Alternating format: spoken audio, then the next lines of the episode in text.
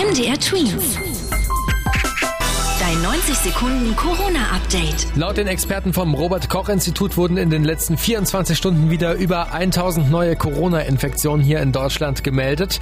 Der Gesundheitsminister Jens Spahn findet diesen Anstieg besorgniserregend, vor allem weil die Zahlen fast überall in Deutschland steigen. Man müsse sehr wachsam sein, meinte er weiter. Sollte eine ganze Schule dicht machen, wenn es einen Corona-Fall gibt? Der deutsche Ärztepräsident findet nein. Zumindest dann, wenn die Schüler nur in festen Gruppen zusammenkommen. Dann könnte man auch statt die ganze Schule zu schließen, einfach nur einzelne Klassen zu Hause bleiben lassen.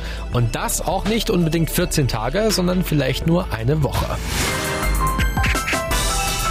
Seit einigen Tagen muss man sich auf Corona testen lassen, wenn man aus einem Risikogebiet, also ein Land mit vielen Corona-Fällen zum Beispiel wieder aus dem Urlaub kommt.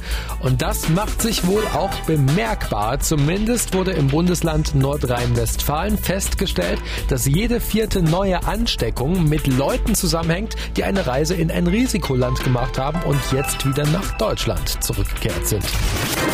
MDR Tweets.